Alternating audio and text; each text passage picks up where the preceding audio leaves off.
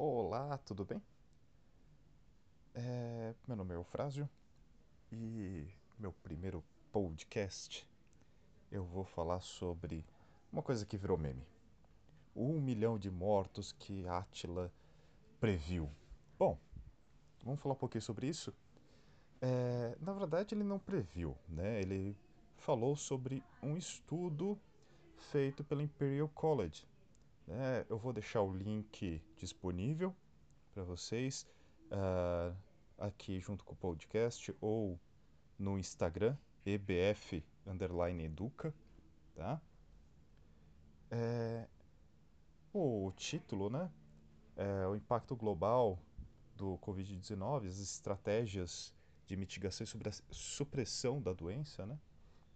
Foi publicado em 26 de março e eles fizeram uma análise sobre a propagação da doença e estimaram os números de infectados e mortos pra, por regiões para algumas situações. Então, uma das situações, um dos cenários era de não fazer nada. Então, simplesmente não precisamos fazer nada. Não precisa tomar medida de distanciamento social, não precisa tomar nenhuma medida contra isso. Deixa acontecer e segue normalmente como alguns políticos propuseram, né? Então, considerando esse cenário que nada é feito, o número estimado de infectados na América Latina e Caribe, nossa região contemplada ali, é de 566 milhões 993 mil infectados. Desse, e 3 milhões 194 mil mortos. Então, na região da América Latina e Caribe, a previsão é de, era né, de 3 milhões 194 mil mortos. Essa previsão feita em 26 de março, para o cenário em que nada fosse feito.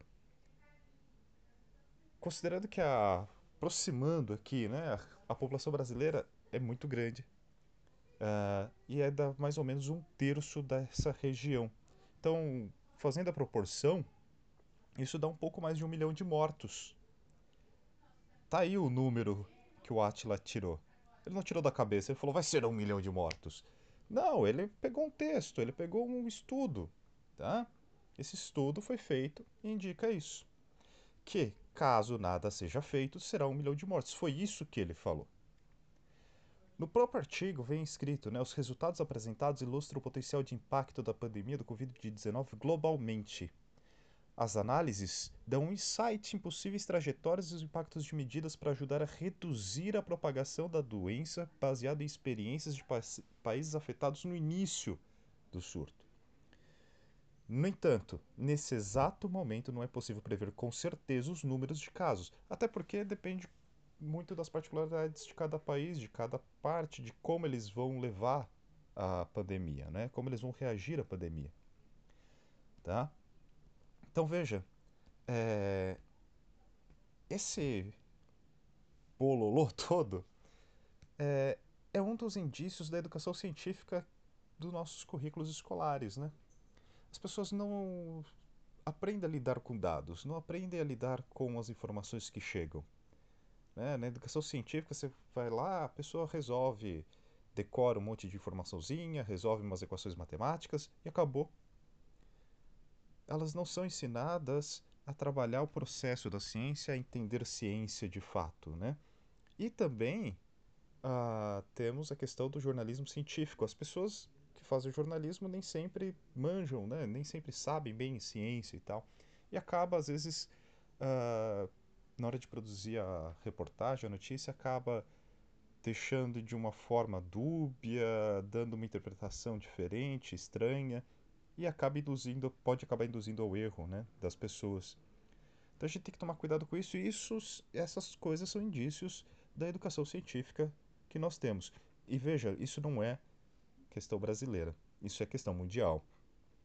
Olha para os Estados Unidos, que já foi uma potência, é uma potência científica, mas foi uma potência disparada das outras, né? Anos, algumas décadas atrás, não tinha comparação.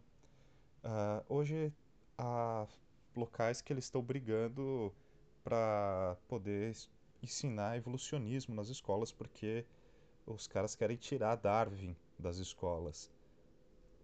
Então veja, ter uma atitude anticientífica gigantesca no mundo. E isso reflete a educação científica que está sendo feita no mundo. Bom, então é isso. Obrigado. Até o próximo. Ciao.